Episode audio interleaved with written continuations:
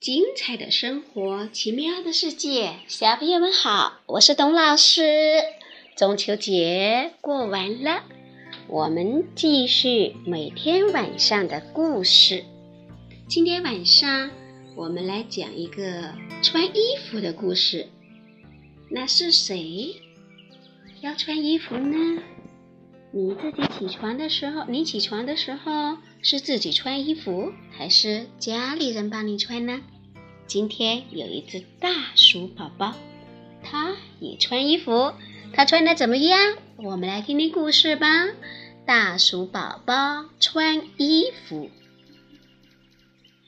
老鼠妈妈有五个鼠宝宝，大鼠宝宝长得最胖、最结实。不过呢，它也是鼠宝宝中最贪玩的一个。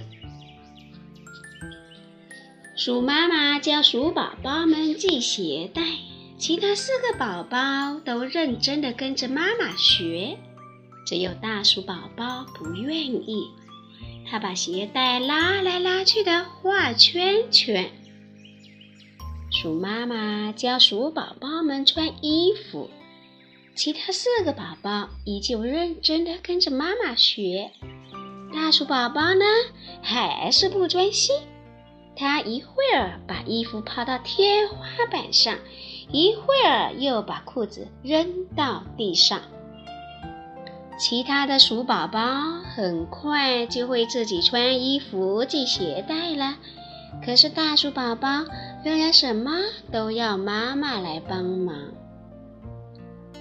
一天，鼠宝宝们还在被窝里，鼠妈妈就急着上班去了。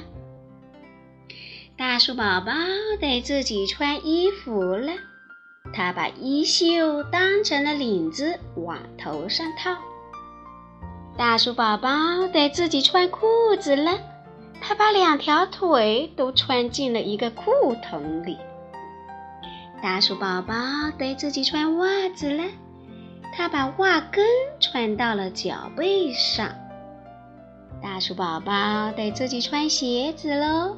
他把左脚的鞋子穿到了右脚，把右脚的鞋子穿到了左脚上。哈哈哈哈哈哈哈哈！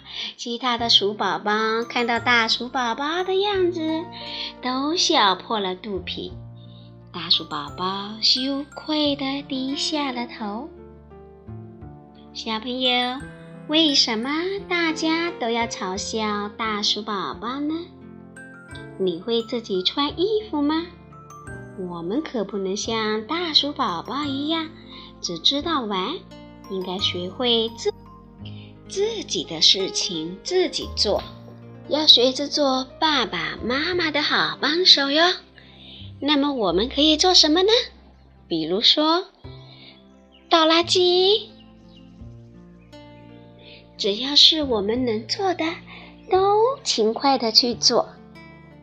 爱劳动的孩子也是最聪明的孩子哦。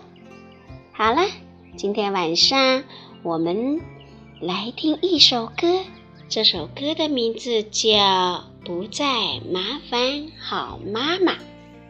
听完了歌，董老师要小朋友们记住什么呀？好了，小朋友，晚安。